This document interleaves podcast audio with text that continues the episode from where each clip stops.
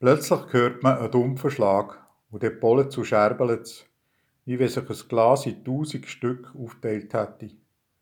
Zuletzt hört man noch ein verzweifeltes Bag von einem Kind.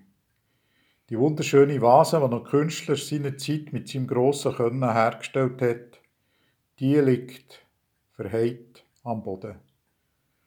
Das Resultat vom kindlichen Spieleifer. Dabei hat man es doch eingebläut. Mit der Küsse vom Sofa, euren Legosteinen, euren Bau, dürft ihr überall das Umschiessen, aber doch nicht hier in der guten Stube. Der Großvater kann seinen Ärger nur mit Mühe und Not in Schach behalten. Aber schon verplatzt der möglichste Zorn, wie ein Seifenblatter in der Luft. Excuse, bitte. Ein verzweifelter Hilferuf. Dazu ein Kindergesicht, wo ganz verdattert reinschaut. Und plötzlich merkt der Großvater, dass die Ehrlichkeit von seinem Grosskind wichtiger ist als der Schmuck im Wohnzimmer.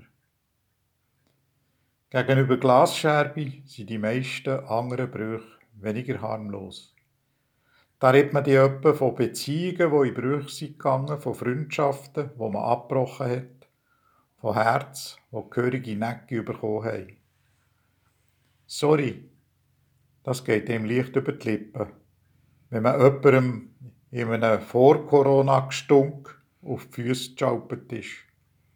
Aber was, wenn es sich im Leben um mehr handelt, als um ein kleines Ausrutschen mit den Schuhen?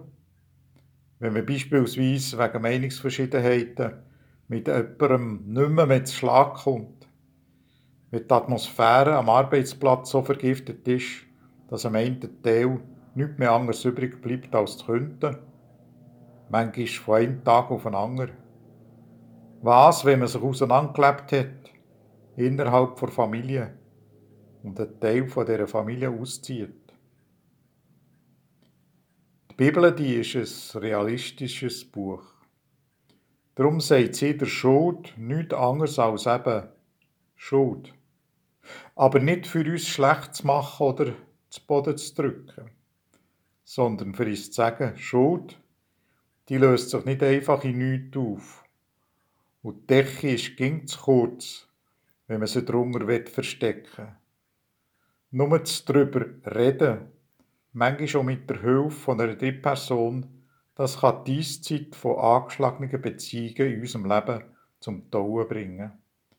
Sich aussprechen, dann erst weht der frische Luft. Ein anderer Wind als der vom müssen verstecken oder von der gegenseitigen Schuldzuweisungen. Excuse, bitte.